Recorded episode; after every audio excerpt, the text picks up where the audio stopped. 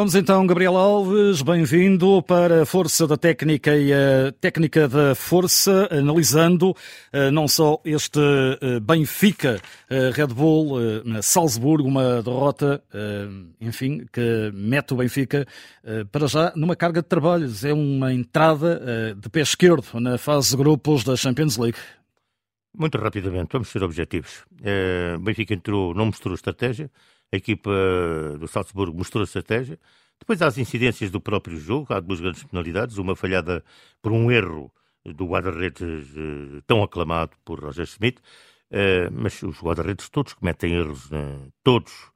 Eh, e depois a questão do cartão visto por António Silva, um cartão vermelho, coisa perfeitamente lógico aquilo que é a lei de jogo. portanto, adiantamento no marcador da equipa visitante, que já o merecia. Esta que é a verdade, por tudo aquilo que uh, mostrou logo, até através daquela que era uh, a sua estratégia de jogo. Velocidade, uh, passão alta, troca de bola, movimentos, versatilidade, com e sem bola. Portanto, uh, jogo, jogo largo, com o Benfica perfeitamente encostado. portanto, ao seu primeiro terço, o que, sem que conseguisse dali sair a perder por um zero e com menos uma unidade, o Benfica até eh, houve uma determinada altura em que eh, manifestou um, alguma tendência uh, para equilibrar e ligou-se a Di Maria. Só que Di Maria não chega, era preciso mais. Di Maria fez uma bela partida, foi um belo exemplo de, de jogador ao serviço da Águia.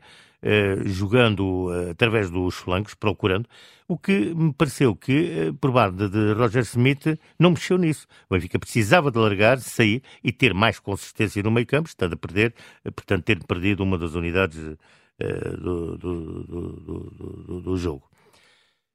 Sai a perder, Di Maria tem hipótese de fazer um gol que seria aquele canto seria algo extraordinário.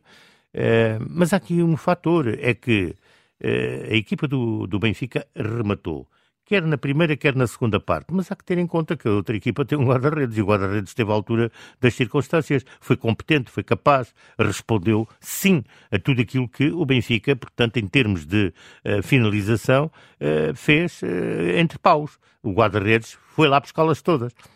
Se poderia ter feito mais na definição, Provavelmente sim. Podia ter mais, uh, mais qualidade né, eh, de modo a ultrapassar uh, o bom guarda-redes do austríaco. Sim, mas uh, não foi capaz de fazer. E quem foi bom foi o guarda-redes que as foi defender.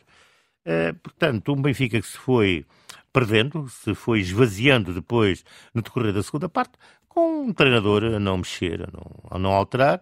Uma jogada de contra-ataque acabou por ditar o resultado e o Benfica foi, foi perdendo gás e não, não alterou nada. Uh, os 10 estavam a jogar bem, segundo ouvimos ali há pouco dizer o treinador do Benfica. E nós que estávamos cá fora estávamos a ver que aqueles 10 precisavam dali de alguma coisa de novo, principalmente a Di Maria, que já tinha esgotado toda a pilha. Fez um grande jogo, atenção. Muitas palmas para Di Maria. E essas alterações não aconteceram, portanto, e não acontece, e mesmo na própria estratégia do próprio jogo, portanto, recriar o jogo, criar mais, portanto, jogo mais largo, pôr os alas, mexer no, no, no Frederico e pô-lo a meio campo, que até teria sido útil, né? e colocar um novo jogador sobre a ala esquerda.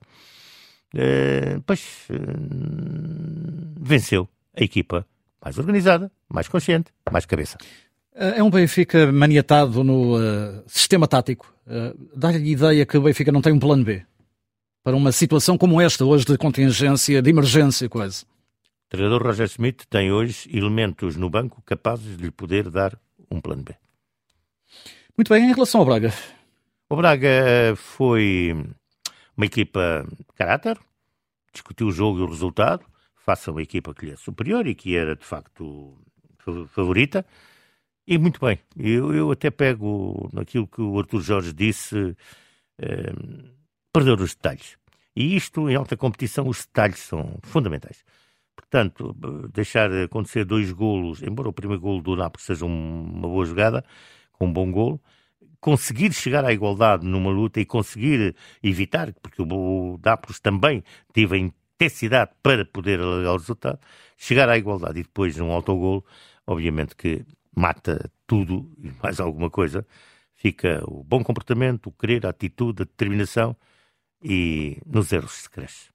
Muito bem, e para fechar, o habitual força da técnica para si. Di Maria com aquele, com aquele, com aquele canto. E a eu técnica? digo, se aquele canto tem entrado, eu diria mesmo, Di Maria estaria em primeira página em tudo o que era comunicação, quer no papel, quer no digital. É porque foi um momento fabuloso. E a técnica da força?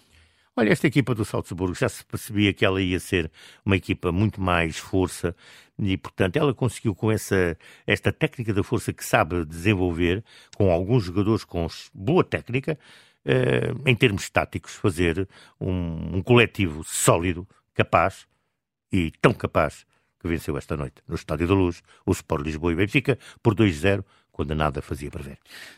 Foi a opinião, a força da técnica, técnica da força, Gabriel Alves, também disponível sempre para poder escutar na Rádio Observador e no nosso podcast.